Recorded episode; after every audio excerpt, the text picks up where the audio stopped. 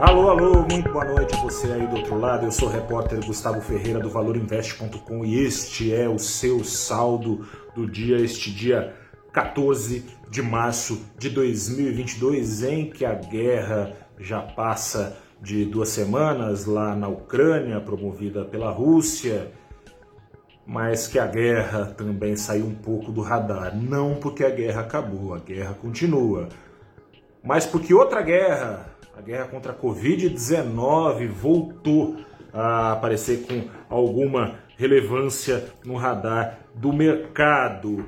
Uh, falando da guerra propriamente dita, tem muita incerteza ainda, né? Rússia e Ucrânia seguem em negociações, isso de alguma forma traz esperanças de desfecho iminente para o conflito, para a invasão da Ucrânia. Por outro lado, a quarta rodada de negociações diplomáticas entre os representantes de Kiev e Moscou, de novo, acabou sem nada de prático definido e, em paralelo, bombas continuaram caindo na Ucrânia. Trouxe apreensão, sobretudo, eh, algumas bombas que caíram no fim de semana a apenas 25 quilômetros da Polônia. Polônia, que faz parte da OTAN, bloco militar ocidental liderado pelos Estados Unidos. Basta um míssil cair na Polônia para encontrar justifica justificativa a ameaça feita pelo presidente americano na semana passada, Joe Biden, de que caso qualquer país da OTAN seja atacado, a OTAN responderá firmemente, ou seja, militarmente, belicamente contra Moscou. São grandes potências nucleares, atômicas, ou seja, fazendo aqui as palavras uh, do representante da ONU hoje, conhecidas por você, caso não tenha ouvido, o risco nuclear uh, não é mais tão impensável quanto se quanto parecia, né? Se alguém falasse nisso há um mês atrás, parecia um devaneio, uma sandice, já não é mais. Fora isso, como eu dizia, a Covid-19 volta a assustar. Como se sabe, a guerra pegou o mundo econômico de supetão no momento em que a inflação já estava lá nas alturas, prometendo trazer consigo os juros pelo mundo.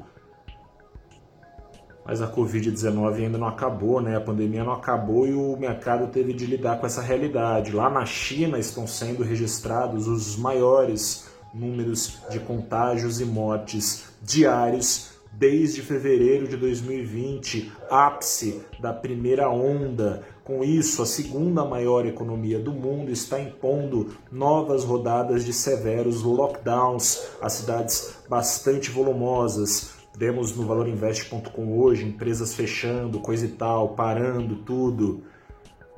Isso colabora para postergar ainda mais do que já será postergada pela guerra a onda inflacionária no mundo. Gargalos de oferta tendem a se acirrar ainda mais. Com isso, hoje tivemos mergulho das commodities que tanto vinham subindo, porque pode também, ao mesmo tempo que ter um gargalo de oferta, ter um gargalo de demanda, enfim, a situação não é trivial, né? Não sendo trivial, nesta quarta-feira ainda tem decisão de juros.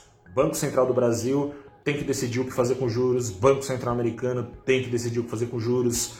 Motivos para aversão ao risco não faltaram e com isso a bolsa abriu a semana representada pelo Ibovespa com uma queda aqui no Brasil de 1,6% abaixo da linha dos 110 mil pontos, enquanto o dólar indicava para cima em 1,3% aos R$ 5,12 centavos. Sobre juros, inflação, interferência da guerra na Ucrânia da Rússia, te convido a acessar no canal do valorinvest.com o papo que eu levei pela manhã com a Mariana Drê, mais uma vez participando aqui do Abrindo os Trabalhos, programa que apresento semanalmente às segundas-feiras, às 9 horas da manhã. A Mariana Drê esteve comigo, ela é gestora da Trust, esteve comigo também o Leonardo Milani, da VLGI Investimentos. O papo foi nessa linha aqui.